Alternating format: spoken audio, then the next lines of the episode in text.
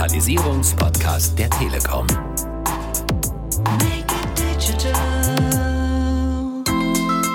Und ich glaube, da ist im Moment auch so ein, man sagt immer so schön Window of Opportunity. Da ist so ein Gelegenheitsfenster, das gerade jetzt sehr stark aufgeht, weil das Bewusstsein geschärft ist in der Gesellschaft und gleichzeitig es noch gar nicht so viel Angebot in der Masse gibt. Make it digital. Hallo zusammen, herzlich willkommen zum Podcast der Telekom rund ums Thema Digitalisierung. Digitalisierung einfach machen. Ich bin Marion Kessing und ich werde heute durch den Podcast führen. Schön, dass ihr reinhört und dabei seid. Trends in der Business-Kommunikation, darüber sprechen wir in unserer aktuellen Staffel. Wir haben schon ganz viel gehört über Zusammenarbeit, über Digitalisierung natürlich. Und heute geht es um einen etwas anderen Trend, aber um einen ganz wichtigen, nämlich um den Trend Nachhaltigkeit. Aktuell ist das Thema sowieso und jetzt bekommt es erneut mehr Aufmerksamkeit, nämlich durch den sogenannten Earth Overshoot Day. Dieser Earth Overshoot Day ist der Tag, an dem die Menschheit das aufgebraucht hat, was die Natur bis Ende des Jahres eigentlich zur Verfügung stellt. Und dieser Tag ist jetzt in diesen Tagen und der deutsche Earth Overshoot Day, der war sogar schon im Mai, also deutlich früher. Und insgesamt rückt dieser Tag jedes Jahr ein bisschen weiter nach vorne im Kalender. Das ist natürlich eine erschreckende Entwicklung und noch ein Grund mehr, dass wir das Thema heute in den Fokus stellen. Denn Nachhaltigkeit, das ist etwas, ohne das Unternehmen nicht mehr gut aufgestellt sind und das absolut überlebenswichtig ist. Und welche Rolle das Thema in der Businesswelt spielt und was Unternehmen tun können und tun müssen, darüber wollen wir heute reden. Und zwar mit Melanie Kubin-Hadewig. Melanie ist Leiterin Corporate Responsibility bei der Deutschen Telekom. Hallo Melanie. Hallo Marion, danke für die Einladung. Melanie, vielleicht stellst du dich einfach mal ganz kurz selber vor. Wer bist du? Was machst du bei der Telekom?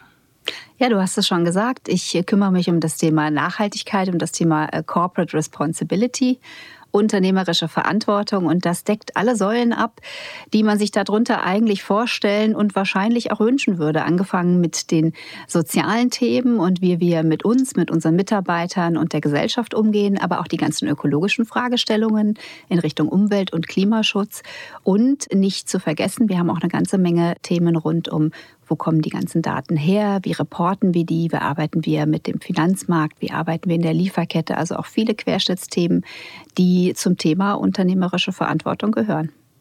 Wir gucken heute speziell auf den Bereich Nachhaltigkeit. Wie ist das als Leiterin Corporate Responsibility? Muss man da persönlich besonders viel Engagement zeigen? Was machst du, um die Umwelt zu schonen? Kommst du mit dem Fahrrad zur Arbeit?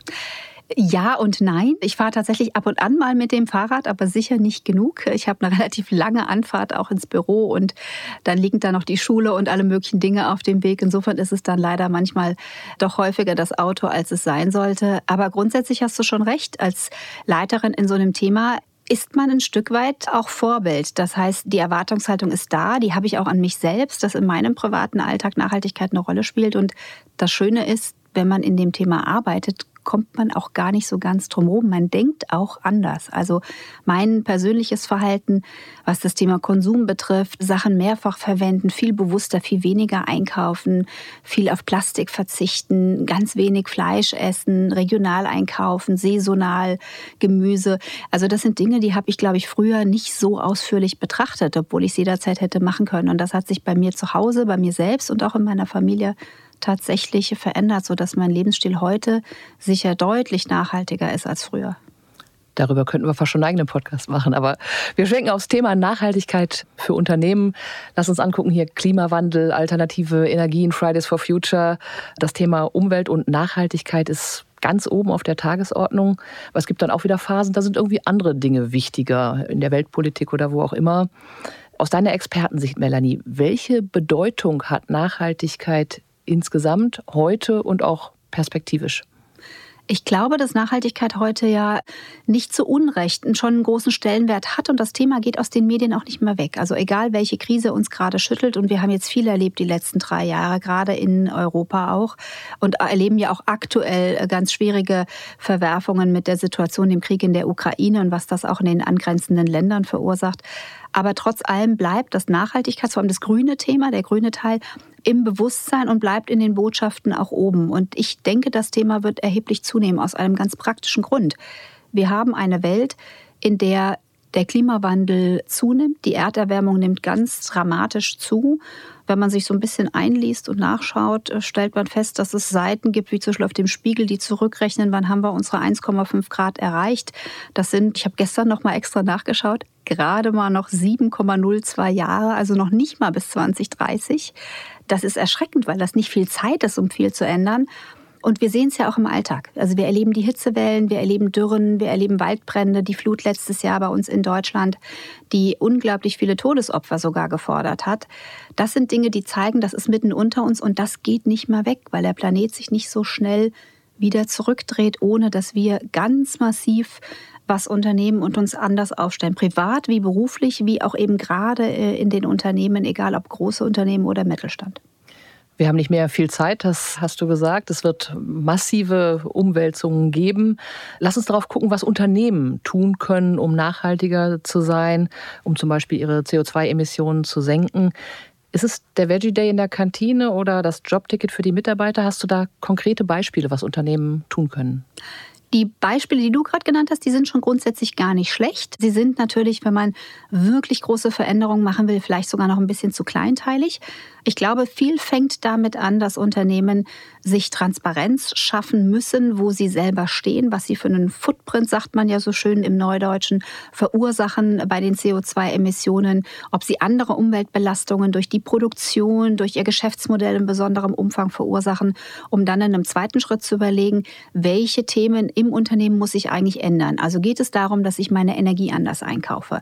Geht es darum, dass ich in der Produktion die Energie auch deutlich reduziere? zum Beispiel durch digitale Lösungen, die hier wirklich helfen können, Produktionsprozesse zu analysieren, mit Sensorik und KI verbunden, die Möglichkeit geben, ganz anders zu steuern, sodass ich per se weniger Energie zum Beispiel verbrauche.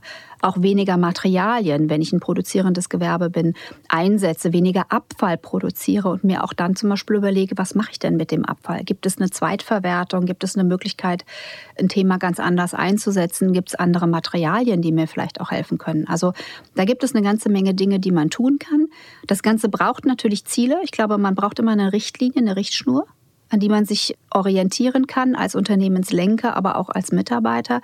Und kommend von den Zielen kann ich nur empfehlen, auch sehr stark dann gemeinsam mit der Belegschaft Maßnahmen zu entwickeln. Wie kommt man da Stück für Stück dran? Eine Sache weiß ich jetzt aus der Deutschen Telekom, das ist eher ein Marathon. Das ist nichts, was man in einem Jahr löst, gerade weil die Herausforderungen manchmal sehr komplex sind. Man muss sich da wirklich auch die Zeit geben, Stück für Stück an das Thema ranzugehen und kleine und große Veränderungen anzustoßen. Aber anfangen auf alle Fälle. Auf jeden Fall anfangen. Du hast das Thema Technologien eben schon angesprochen. Das klang damit, dass auch Technik natürlich helfen kann, etwas für die Umwelt, für die Nachhaltigkeit zu tun. Klar, wenn ich die Dienstreise nicht mache, weil eine Videokonferenz das gleiche Ergebnis hat, ist das ein Beitrag sicher, um die Umwelt zu entlasten. Welche Innovationen gibt es dann noch, auf die sich Unternehmen stützen könnten? Ich glaube, da gibt es schon ganz viel. Ähm, ich habe eben schon mal das Thema Sensorik erwähnt. Das ist sicherlich ein großes Thema in Verbindung wirklich auch mit IoT-Lösungen, mit KI, die dann die Daten noch mal ganz anders analysieren kann. Und das kann man an vielen Stellen in der Produktion einsetzen. Man kann das aber auch im Gebäudemanagement sehr stark verwenden. Es gibt ganz viele Anwendungsbeispiele, zum Beispiel in der Landwirtschaft, wo Sensorik spannend ist, um entscheiden zu können, muss ich tatsächlich jetzt düngen, muss ich wirklich gießen?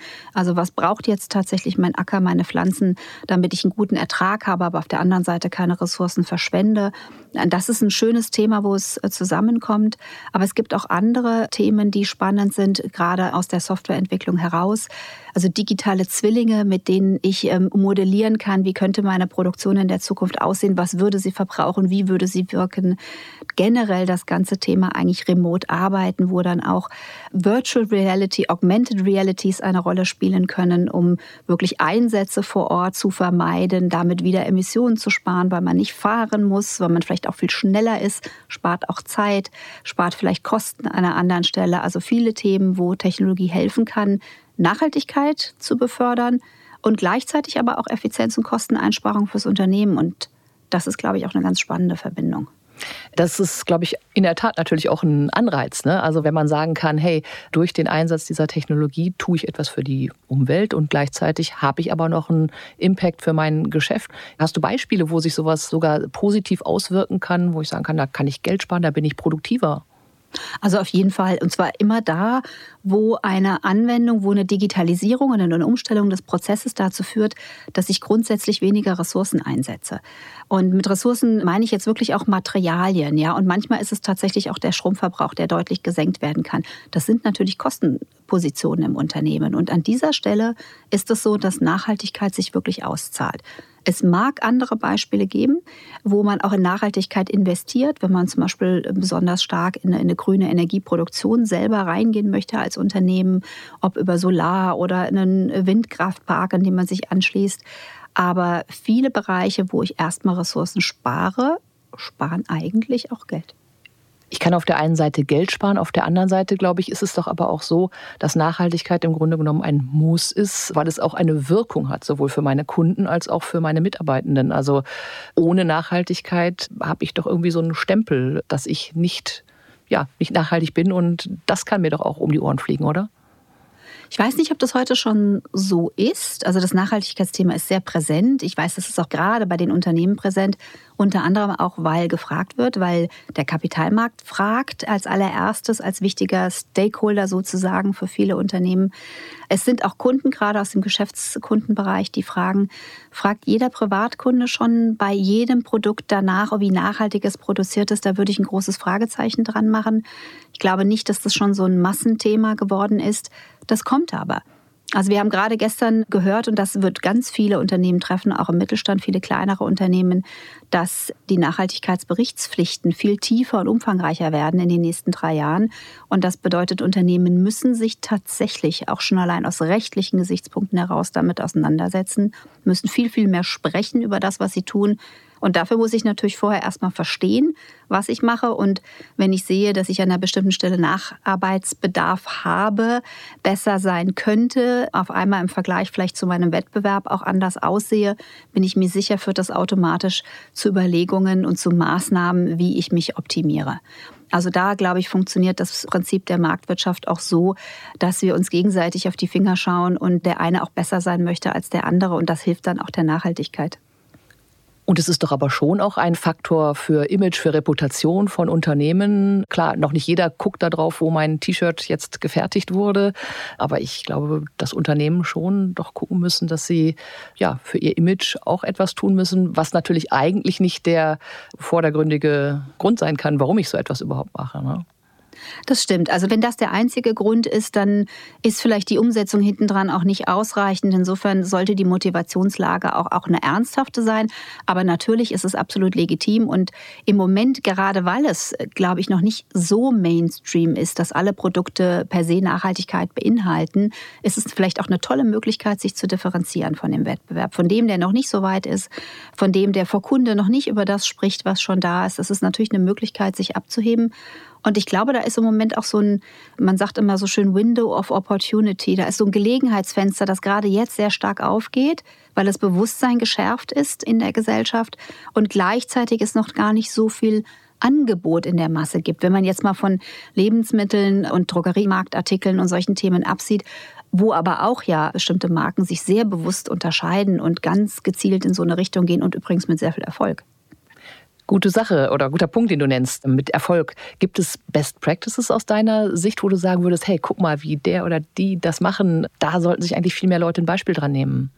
Ja, die gibt's auf jeden Fall und zum Glück auch ganz unterschiedlich gelagert. Man kann anfangen mit einzelnen Unternehmen, die jeder von uns wahrscheinlich kennt, über die man gestolpert ist und die Nachhaltigkeit so richtig in ihrer DNA verankert haben. VD ist zum Beispiel so ein Beispiel, also der Anbieter, der ja Outdoor-Equipment und Kleidung macht und so weiter. Und die haben eine ökologisch-sozial orientierte Firmenpolitik. Tolle Sache, seit vielen, vielen Jahren, die sind sehr konsequent.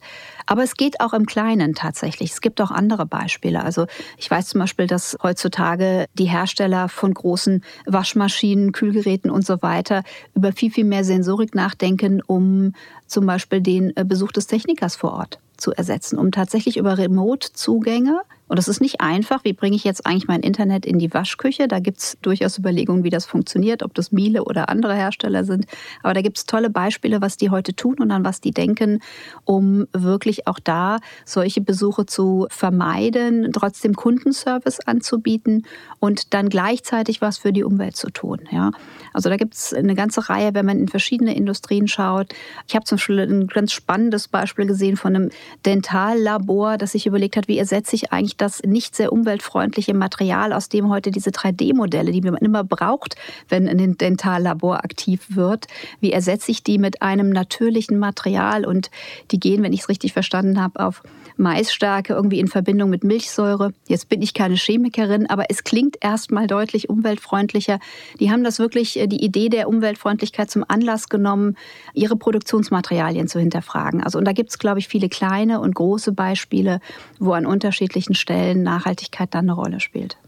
Klingt aber auch so, als ob es dann wirklich oft davon abhängt, wie sich die Leute dafür einsetzen und wie wichtig es ihnen wirklich ist. Das ist so. Also ich glaube schon, Nachhaltigkeit ist eine Haltung. Und das ist eine Haltung, die im Unternehmen getragen werden muss vom Management und auch von den Mitarbeitern und natürlich vor allem von denen, die an unternehmenslenkenden Stellen sitzen, diese klassischen Entscheider in Unternehmen. Denn Nachhaltigkeit heißt Veränderung, ja, und jede Transformation ist anstrengend. Und wenn es nur der Personalaufwand ist, Dinge zu verändern und einfach Gewohnheiten zu verändern im Unternehmen, das muss man auch wollen. Und wenn man will, dann findet man ja meistens auch einen Weg dahin. Das ist ein guter Übergang zu dem Punkt Greenwashing. Den muss ich schon ansprechen. Also wie stehst du dazu? Viele Unternehmen setzen auf Ökostrom, aber reduzieren im Grunde genommen ihren Stromverbrauch nicht oder buchen weiter Flugreisen als Geschäftsreisen und dann wird angekreuzt, ja, ich pflanze dafür ein paar Bäume. Ist das Freikaufen oder ist das auch eine Form von Nachhaltigkeit? Wie stehst du dazu?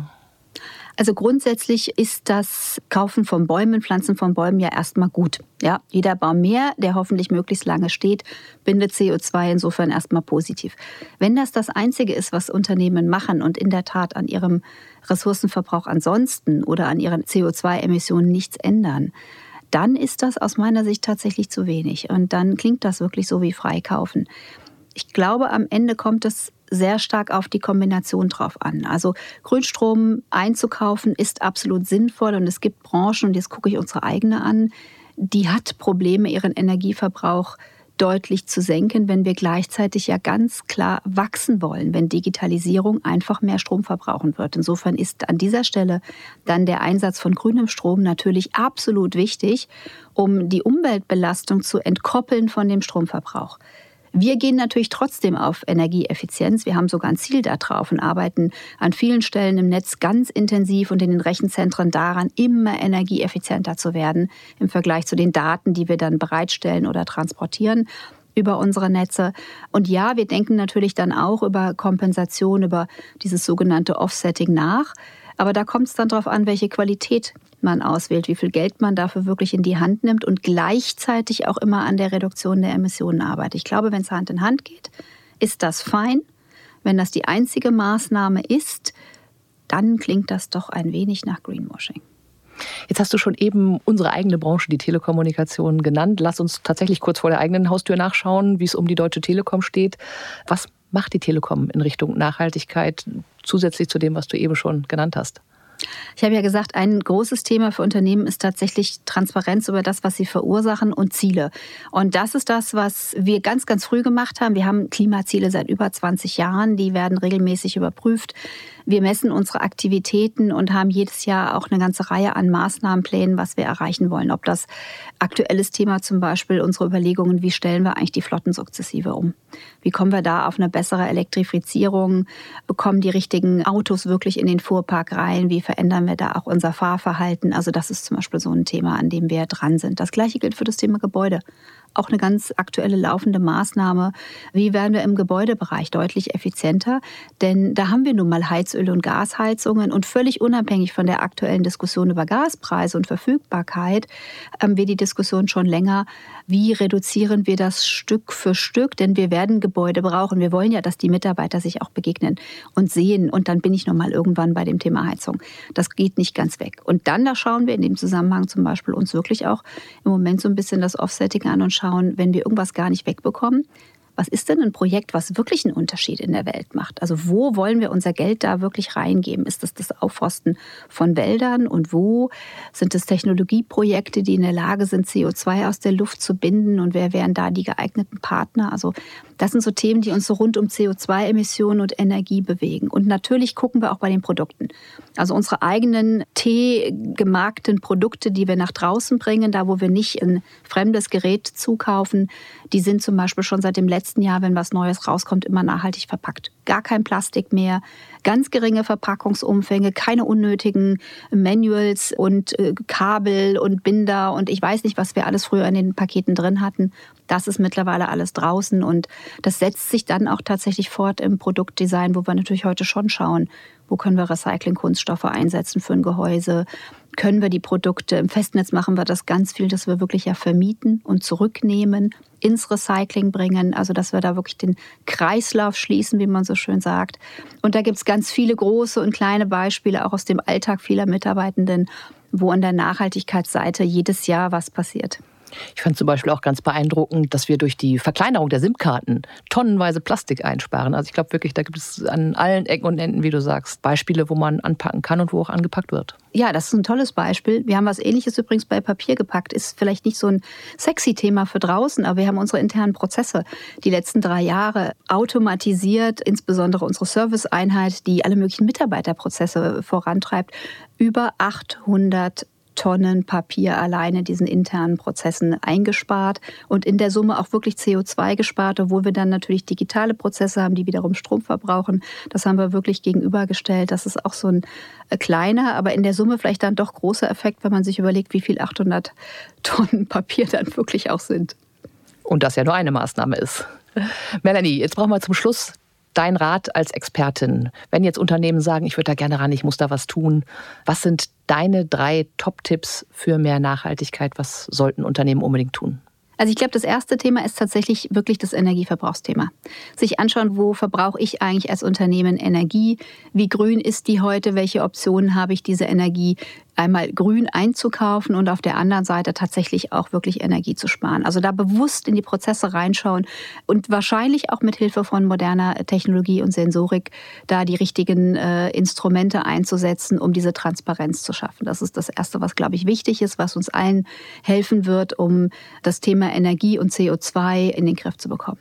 Das zweite Thema ist, und ich habe es vorhin schon gesagt, Transparenz ist wirklich ein Kernelement, einfach zu schauen, wo entstehen eigentlich andere Umweltbelastung, gerade wenn man sich diesen grünen Teil anschaut? Oder wo habe ich eine besondere soziale Belastung, die ich durch mein Geschäftsmodell vielleicht verursache? Und dann auch da zielgerichtet wieder zu überlegen, wie komme ich daran? Ich glaube, es braucht dafür dann eben ganz klare Ziele. Ich kann nur empfehlen, dass Unternehmen sich wirklich top-down ein ganz klares Ziel geben auf das Thema Klima- und Energieverbrauch, aber auch auf zwei, drei andere Komponenten, die für sie wesentlich sind. Und danach dann wirklich die Mitarbeitenden mitnehmen und sagen, wie kommen wir jetzt dahin? Also die meisten Menschen, die in den Unternehmen arbeiten, haben ein Interesse an diesem Thema und haben tolle Ideen und die werden manchmal nicht gehört. Und diese Ideen, glaube ich, aus der Mitte herauszunehmen und daraus ein Maßnahmenpaket zu schnüren, das kann relativ schnell schon erste tolle Erfolge bringen. Nachhaltigkeit ist eine Haltung. Melanie Kubin-Hadewig war das, die Leiterin Corporate Responsibility bei der Deutschen Telekom. Ganz herzlichen Dank für das spannende Gespräch, Melanie. Danke, Marion. Und natürlich auch Danke an alle Zuhörerinnen und Zuhörer. Alle Infos zum Thema haben wir euch wie immer unter diesem Podcast auch verlinkt. Und mehr Trends zur Digitalisierung gibt es in den nächsten Folgen hier auf diesem Kanal. Und wenn ihr nochmal in unsere bisherigen Podcast-Folgen reinhören wollt, die findet ihr zum Nachhören auf telekom.de slash podcast und natürlich auch auf allen Streaming-Plattformen. Am besten natürlich sowieso Kanal abonnieren, dann verpasst ihr in Zukunft nichts mehr. Ich verabschiede mich und sage Tschüss bis zur nächsten Folge von Digitalisierung einfach machen, dem Podcast der Telekom rund ums Thema Digitalisierung. Digitalisierung einfach machen.